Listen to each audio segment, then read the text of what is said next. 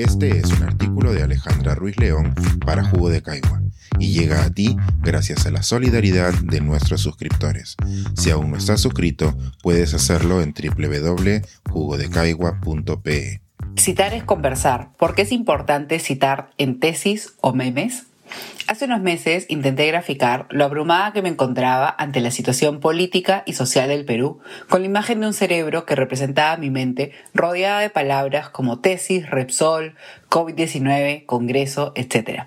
Ya que la sensación de exaltación en mi país es constante, no recuerdo con exactitud qué suceso inspiró dicha imagen, pero sí me acuerdo de que rápidamente fue capturada y compartida desde cuentas de memes y hasta en grupos de WhatsApp.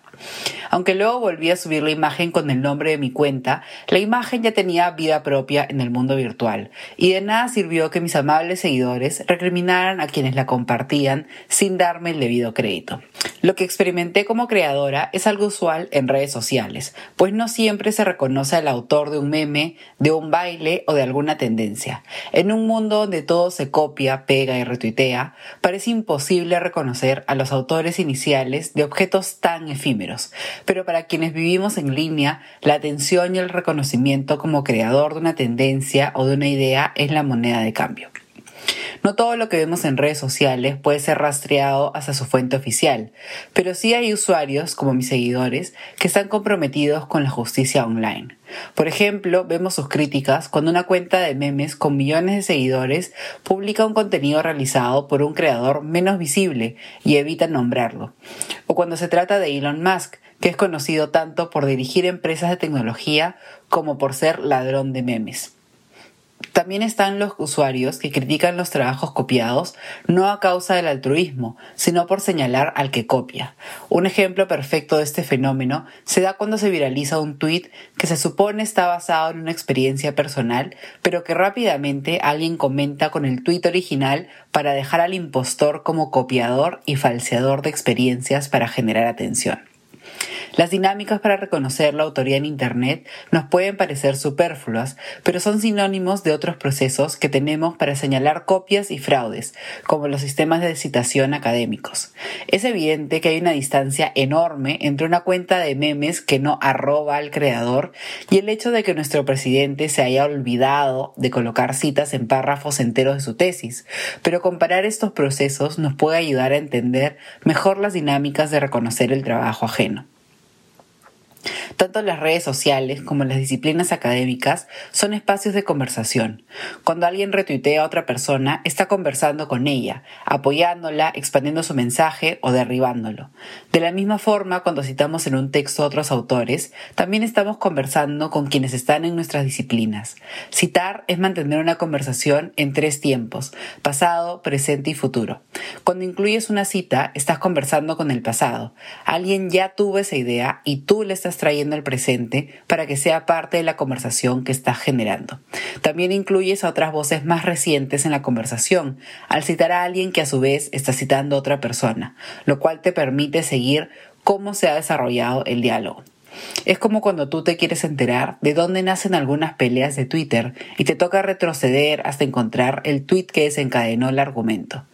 Por último, cuando generas un trabajo académico, en teoría estás participando y agregando más información que otros leerán en el futuro, y para quienes tus ideas y las ideas de quienes citan los enrumbarán en una conversación que se mantiene viva.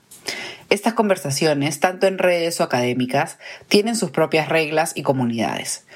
Por ejemplo, uno no puede compartir tweets hechos en una cuenta privada porque estos solo pueden ser vistos por los seguidores de esta persona, por lo cual toca hacer capturas de pantalla y mencionarla, si es que permite que lo hagas. Lo que en Twitter está limitado por el diseño de la aplicación, en las disciplinas académicas está regido por el tipo de reglas que se usan para hacer referencia al trabajo de otros autores. No todas las disciplinas usan el mismo sistema.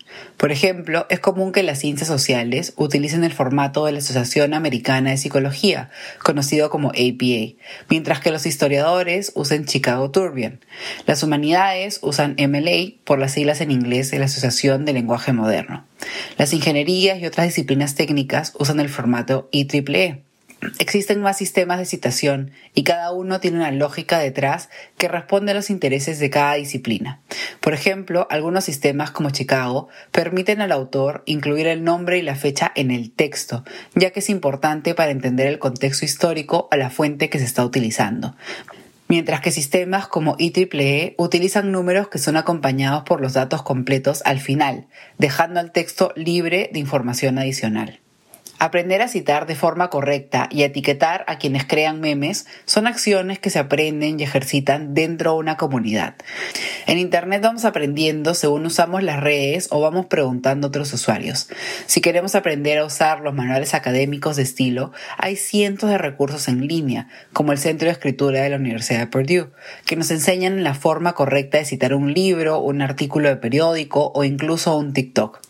En teoría, son nuestros profesores y asesores los que nos enseñan a citar en los cursos de metodología de la investigación, cuando nos devuelven sus trabajos corregidos o cuando revisan nuestras tesis. Digo en teoría porque en la práctica suele ser algún foro online que resuelve las dudas de último minuto sobre cómo citar una fuente de forma adecuada. Es dentro de estas comunidades académicas y de redes sociales que abogar por el reconocimiento de otros también es un indicador de pertenecer y proteger esta comunidad. Cuando un asesor indica que su alumno ha obviado una cita, reconoce que ha leído al autor inicial y es capaz de identificarlo. De la misma forma ocurre cuando alguien en redes se siente tan identificado con el autor inicial de una idea que aboga por este. En ambos casos son señales de que pertenecemos a una conversación y de que intentamos que ella se mantenga siguiendo las normas que nos permiten dialogar en el pasado con quienes iniciaron la conversación y descubrir tal vez nuevas ideas o nuevos memes. Estas normas nos permiten aportar a la conversación con nuestras propias ideas y citar o mencionar según las señales que nuestra comunidad ha escogido, para que la conversación permita también dirigir a quienes nos leen en el futuro. Reaccionar cuando alguien rompe estas normas es una forma de proteger a nuestra comunidad y a la conversación que se está desarrollando. Nuestra reacción no es la misma cuando alguien se olvida de mencionar al autor en WhatsApp que cuando lo hace un influencer o un generador de contenido importante. Y tampoco lo es cuando un alumno se equivocó en la fecha que cuando copia párrafos enteros en lugar de escribir el texto necesario explicando cómo sus ideas conversan con las de otros autores. Si es tan común ver en las comunidades online responder ante la falta de reconocimiento, es natural que haya tanto malestar hacia los políticos que intentan menospreciar el valor de reconocer el trabajo de otros. Este es un artículo de Alejandra Ruiz León para Jugo de Caigua y llega a ti gracias a la solidaridad de nuestros suscriptores. Si aún no estás suscrito, puedes hacerlo en www.jugodecaigua.pe.